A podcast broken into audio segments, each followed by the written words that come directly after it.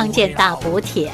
我今天我发现有一个设备哈，我我觉得蛮期待的哈，这是精神科的呃这个一个新的设备哈，我们台北荣民总医院圆山寄宿二分院精神科将要引进这样的一个设备哈，针对像是忧郁症的患者的话，我觉得哎这个呃帮助非常的大，也是一个新的选择。所以我们今天邀请到的是精神科的呃医师黄茂轩黄医师，黄医师你好。哎，大家好，我是黄茂轩医师。对，黄医师之前帮我们来讲说那个呃，这个药瘾，对酒瘾的部分，酒瘾的部分哈。所以我们今天讲的话题不一样，但是都是属于精神科的领域哈。那我们刚刚讲多说新引进的这个呃治疗的新选择哈，这个设备呢叫做 rTMS 哈，是呃重复经颅磁刺激。没错，好，重复经如此刺激是。不过这个部分呢，这个新的设备我们待会再说哈。我们先讲说这个，一般来讲，精神科有很多很多的这个疾病哈。那当中的呃忧郁症，好像对应刚刚我们讲的新设备有蛮好、蛮不错的一个效应。所以我们先来介绍一下忧郁症好了，好啊，黄医师。好，我们就先来谈一下到底什么是忧郁症哈。这几年不管是台湾还是国外，都越来越。有注重，但要说要来重视所谓的忧郁症，为什么呢？因为它会是本世纪全球社会负担最重大的疾病。大家可能会想说，为什么会这个样子？好，因为忧郁症好会导致一个人没有办法维持正常的日常生活，他有可能会因为他的情绪的关系，影响他的生活，影响他的工作、学业、人际关系。好，导致他的生产力会比较低，那也有可能会使用到大量的社会或是医疗的资源，所以他不管是台湾，就全世界而言，都会是负担最大的疾病。但它也是最常被忽略的问题，为什么呢？嗯、我们都讲是忧郁症，所以前两个字就是忧郁，它是一个情绪的状态。是，那一般人平常也会觉得心情不好，也会觉得无助，也会觉得忧郁。对，好，所以很多人会不自觉，也不承认或是抗拒，他觉得，哎，这个没什么问题啊，这应该是很正常的反应。那是因为忧郁是一般人也会有的情绪。在遇到挫折的状况之下，也难免会有这样子的情绪的表现出来。但要留意哦，如果这个症状已经到一定的严重程度，那这个持续的时间够长，通常我们会讲，哎，已已经持续了两三个礼拜，心情都低落。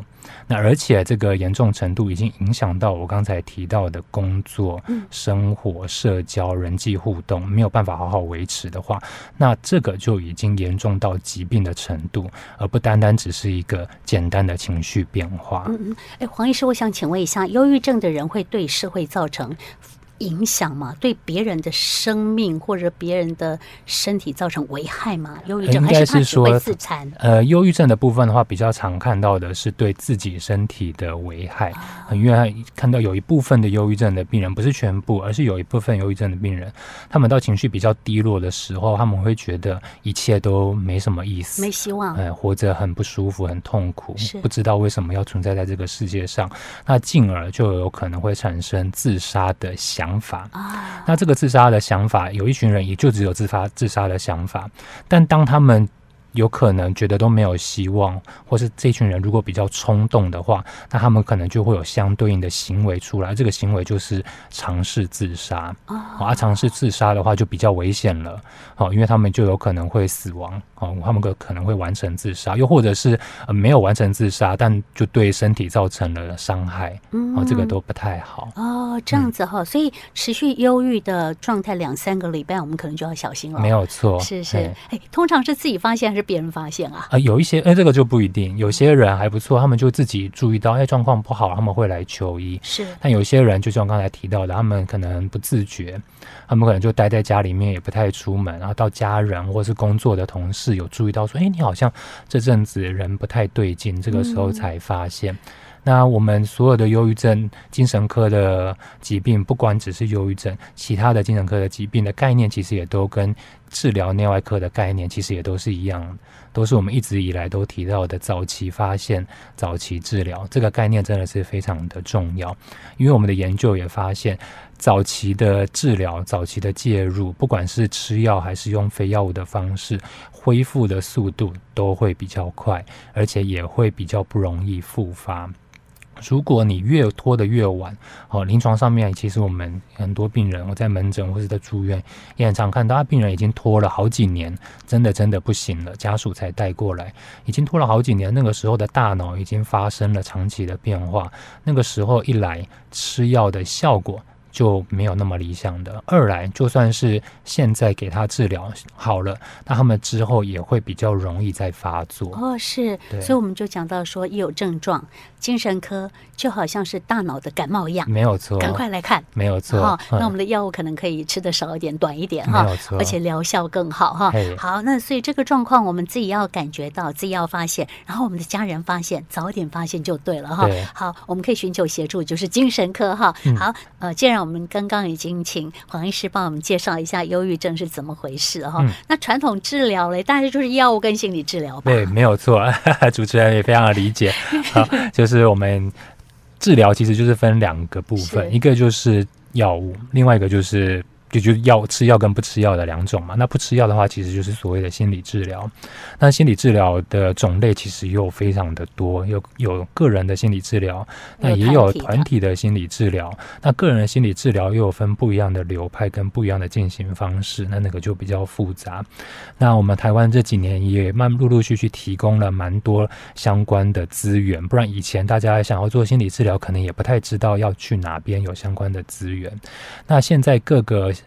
政府跟各地方政府的卫生局其实都有提供相关的资源，比如说像宜兰，哦，宜兰在去年八月的时候，在罗东成立了第一个心理卫生中心。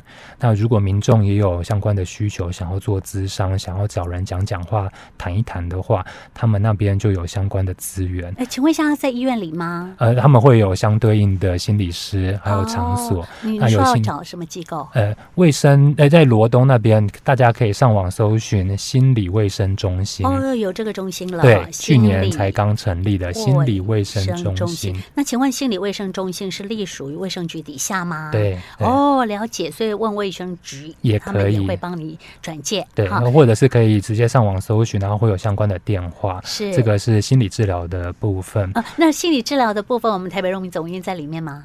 台北总医院如果有需求的话，也可以来挂号。哦，那我们也可以安排心理师来另外安排时间做治疗。哦，了解了解，太好了好，因为我们知道了，至少心理治疗的话，我们有这样的一个中心可以询问。对，好，那通常我们会建议。有这个忧郁情绪的话，我们通常会建议药物加上心理治疗同时进行，效果可能会比较理想。那药物的部分的话，就是所谓提到的抗忧郁剂。那抗忧郁剂也是一样，它的种类非常的繁多。嗯，那主要这个抗忧郁剂的原理，主要就是针对一个叫做单胺的理论。单胺是什么？单胺就是大脑或是身体里面所存在的各式各样的一种神经传递物质，比如说像血清素、多巴胺、正肾上腺素这些。这个叫单胺哦，对，这个叫做单胺。好，那就会有相对应的这些药物出现，就是为了来调控身体还有大脑里面的这些神经传递物质。啊，它是一个药物的名称。呃，单胺是刚才所提到的神经传递物质的名称。哦，神经传递物质。对，嗯，那这些药物大部分都是口服。好，但要留意的是，并不是所有。情绪忧郁或者是情绪焦虑的病人，他们生病的原因都是胆囊。有一些人不是这个原因，哦，所以就会变成怎么样？既然他们的生病原因不是这个，那想当然了，他们吃抗忧郁剂的效果就会不理想，没有错。那针对这一群患者，有一些其他的治疗的策略，比如说，除了吃抗忧郁剂之外，我们可以考虑同时加上不一样作用机转的其他的药物。哦也就是可能会吃到两种或是三种以上的药物来加强这个治疗的效果。也确实，这一群病人有可能有三成到四成在这样子的组合治疗之后，哎，疗吃药的疗效又变得不错。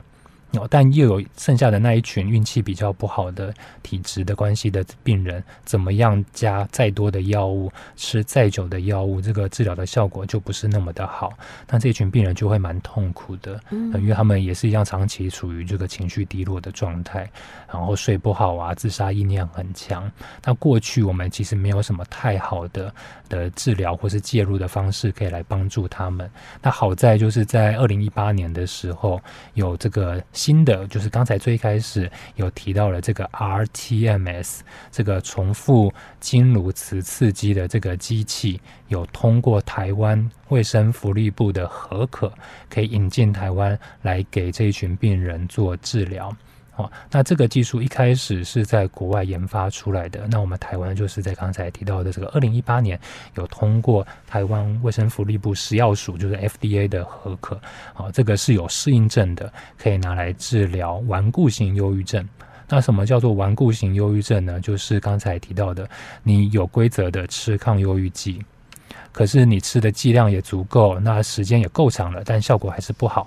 那这一群病人就可以考虑来接受这样子 rTMS 的治疗。嗯哼，真好哈！而且这个希望快要到了哈。没错。因为呃，刚刚这个黄医师跟慧玉讲说，大概九月份就会进来到台北荣民总医院员山记苏澳分院哈。所以这个部分呢，呃，也是很多呃吃了很多药没有办法治疗或者处理忧郁症问题的患者一个呃新的一个希望哈。没错。好，刚刚呃是聊到了何谓忧郁症哈。然后也介绍了忧郁症的治疗跟心理咨商的部分。我们今天邀请到是台北荣民总医院员山记苏澳分院的精神科医师黄茂轩黄医师。黄医师跟我们讲说呢，这个、呃、要引进的一个新的设备，针对呃治疗那个忧郁症问题的患者哈，叫做 rTMS 哈，这是一个治疗的新选择，九月份又进来了。那黄医师请教一下，它是什么样的原理来帮我们治病？它的好处啊、缺点呢也要讲一下。下哈，好，那我们呃是什么样的方式来做治疗？呃，是特别只针对忧郁症吗？还可能呃其他的呃精神科疾病也有可以治疗的一个疗效吗？这个我们都请教您。好，那刚才我们有花了一点时间来谈了一下什么是忧郁症。是。那 rTMS 这个重复经颅磁刺激的这个仪器，就是一个新的治疗的选择。它是一个有证据的一个治疗，也已经目前列入了基本上非常多国家各国的医学教科书里面，跟临床忧郁症的临床治疗指引里面，它是一个标准的治疗方式，有非常大量的科学实证来证实它的有效性。好，那个在在谈论它的机转之前，我们先来看一下到底忧郁症在大脑里面是怎么一回事。嗯，那在过去的研究发现，哈，忧郁的病人他。他们在急性期，也就是他们在处于情绪非常低落的时候，人的大脑左边的前面的部分，就是前额叶的部分的活活性活动度是比较低的。那右侧大脑前额叶前面的前侧大脑右前方的地方的活性是比较高的。嗯哼，好，那所以我们用这个。这个 rTMS 的治疗主要就是针对这个前额叶的活性。好，那 rTMS 它是一个什么样的机器呢？它是一个要插电的机器。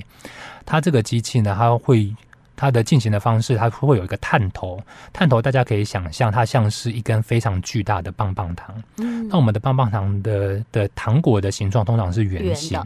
那我们可以想象，它是一个八字形。像蝴蝶一样的八字形，好，那这样子的一个形状的探头，我们会把它放在大脑的左前的大脑外侧。贴在头皮外面，就贴着头皮，对，要贴着头皮。好，那原理是什么呢？因为我刚才提到它是插电。好，那大家如果以前对国高中的生化、生物化学有印象的话，呃，是不是有印象中有一个叫做安培定则，又或者是另外一个原理叫做法拉第定则，也就是所谓的电场会产生磁场，是，那磁场也会产生相对应的细微的电流。那这个机器又就是用这样子的概念，它会产生电流啊？它会，它插电。嘛，所以它的那个线圈就是在刚才提到那个大的棒棒棒糖的那个探头上面，它里面是线圈，是它这个线圈会通电，所以这个探头上面就会产生一个相对应的磁场。好，所以它的名称叫做磁刺激嘛，它就是用这个磁场来产生治疗的效果。贴在头皮上面，那大脑里面就会相对应的产生一个对应的磁场。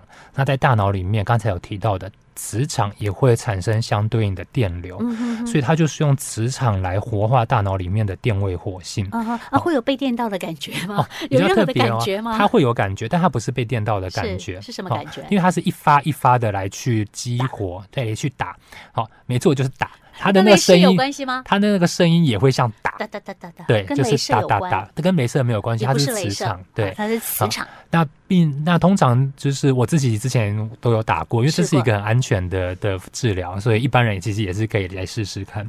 它是什么感觉呢？就有点像是有人拿手指头轻轻的在弹你的头皮，或是拿橡皮筋在打你的的头皮的那种感觉。这样子，对对对对，不断的敲打敲打我们的皮肤哈，用指头敲打皮肤，轻轻的，对不对？轻轻的，那蛮舒服的啊，对不对？不会痛嘛哈。嗯，有一些病人如果比较敏感的话，会觉得好像一直有东西在戳脑壳的那个感觉。这样哦，可能比我刚刚敲的力道再大一点。再再大一点点。哦，这样打要打多久？好，那一次进行的话，通常是二十到四十分钟。天呐，打到二十分钟也天呐。那它不会是一直都持续的进行，它中间会间断，它是用一个固定的频率，是打了连续打了几下之后，中间会休息几秒，然后再连续打几下，然后中间再休息几秒。哦、那一次进行的话是二十到四十分钟。嗯、那透过这样子的急转哈，它会发出些些尾的电位刺激。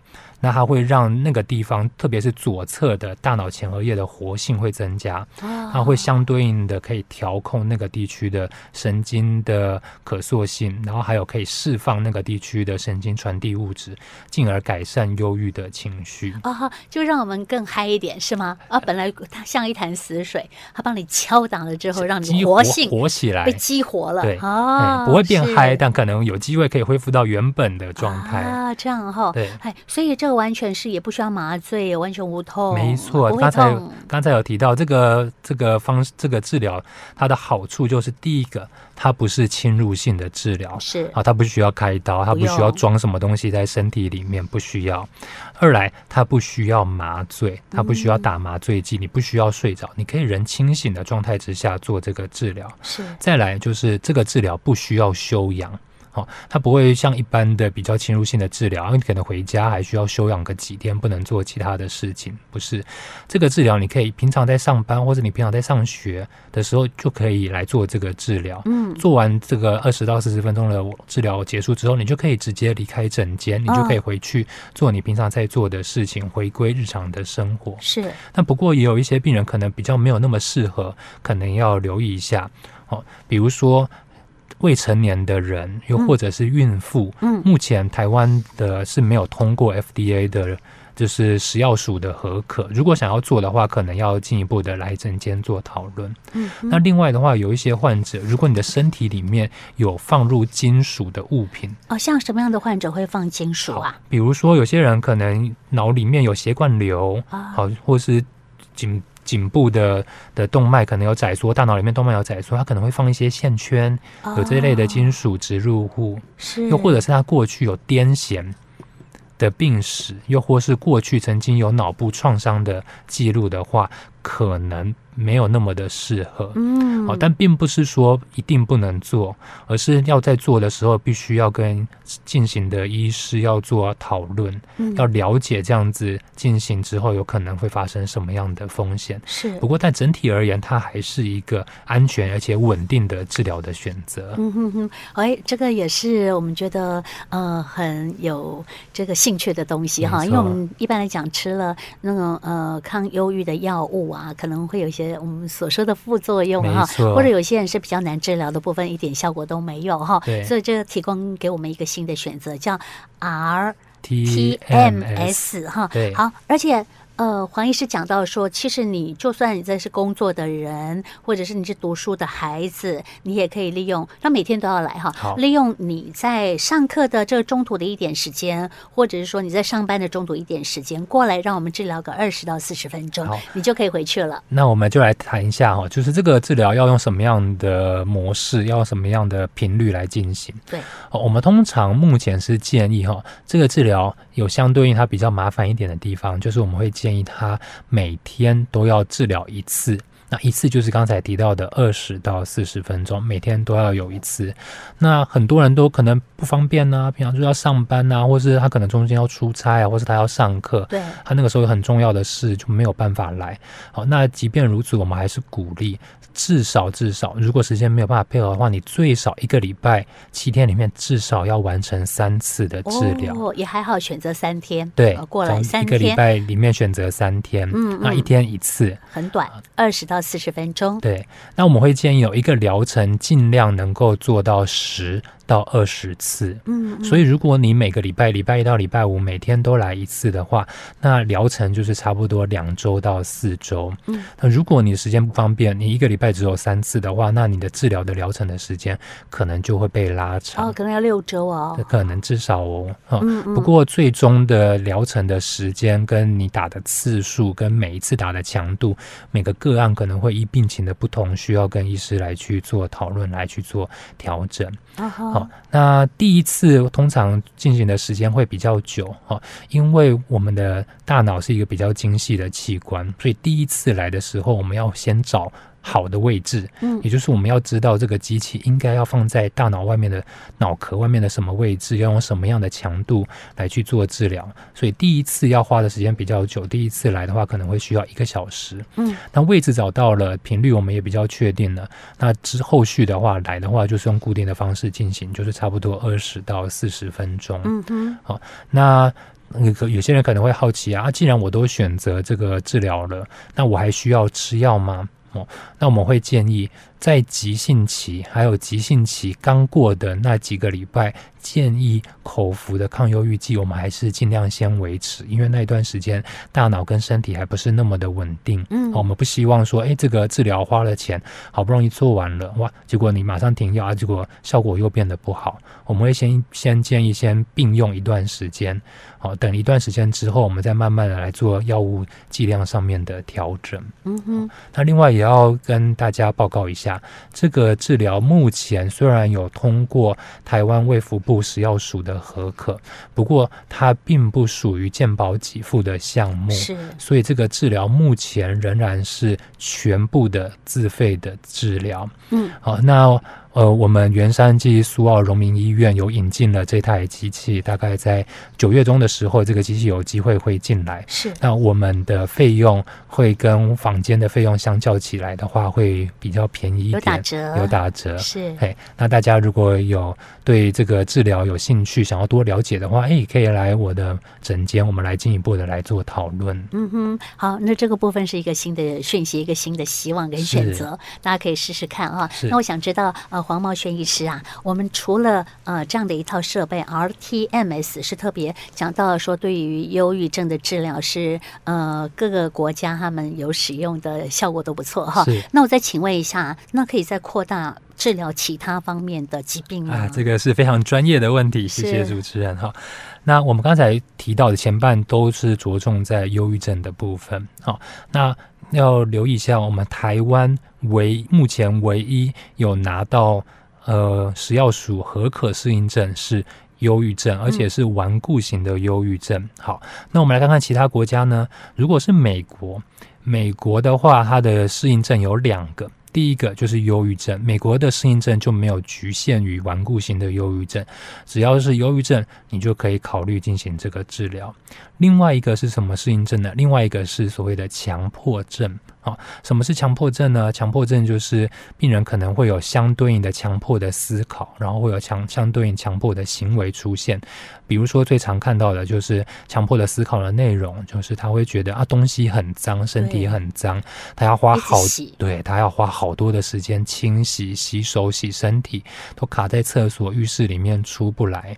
啊，又或是他觉得东西不对称。然后他要一直摆那把那个东西都花好多的时间去调整，嗯，又或者是他要不停的检查，他觉得东西不安全，他觉得东西没有关好，好反复关个门、关个瓦斯，出门之前他要花个半个小时、一个小时来去做检查，嗯，这个就是所谓的强迫症。是，美国是通过这两个疾病的适应症。那除此之外呢，这几年其他精神科相关的疾病也有非常多的研究拿 rTMS 来去做治疗，嗯，好，所以像是创伤后压力症候群 （PTSD），又或者是双极性疾患。哦，我们的俗称叫做躁郁症。嗯，躁郁症患者的预期就是他们情绪比较低落的时期。哦，是。又或者是一些成瘾的问题，比如说像药瘾、酒瘾？药瘾、酒瘾，或者是烟瘾、抽烟的烟瘾。是。又或者是思觉失调症的患者，思觉失调症就是我们以前俗称的精神分裂症。嗯哼，呃，这一群患者，他们里面的幻听还有负性症状，嗯，哦，可能在经，还有就是慢性的疼痛。比如说像纤维肌痛症，有可能在接受这个 rTMS 的治疗之后，症状会有部分的改善，会有它的疗效。哦，不过要留意一下，上述的这些状况，目前是还没有拿到台湾食药署的核可。哦，那目前很多的研究目前都还在进行当中。那如果民众或者是你有认识的人，你有家里面的人有上述这些困扰，那已经有在看医生了，有在吃药，可是这些药物你吃了，你可能不舒服，会有副作用。又或者是你吃了好多种类的药物，而且要知道药物跟药物之间有可能会发生交互作用，你有点担心。又或者是你不是怀孕，你已经生生育完了，你现在正在哺乳。嗯，可是你有上述的这些问题，那你担心你吃药的话，可能会影响你的乳汁里面可能会不会有药物？你担心喂给小朋友会有危险？是啊，那这样子的状况之下，你还是可以考把这个 rTMS 列为你的治疗的选项之一。嗯嗯，那有相关的问题的话，都欢迎来我的门诊，我们可以来进一步的来做讨论。对对对，好，刚刚讲到说有很多的可能治疗的一个方式跟呃这个病情哈，这个都不是我们自己可以知道。到底是不是个适合我们哈？所以当然就是要请教一个精神科医师啊。既然我们呃即将在九月份的时候引进这样的一套设备 rTMS，我们就呃也是大家的新希望哈。有很多朋友就说用药用了很久，但是没有效果的话，也欢迎你来试试看。没有错，是今天非常感谢台北荣民总医院苏澳济圆山分院的精神科医师黄茂轩医师，谢谢你告诉我们新的讯息，谢谢。很高兴跟大家分享，谢谢。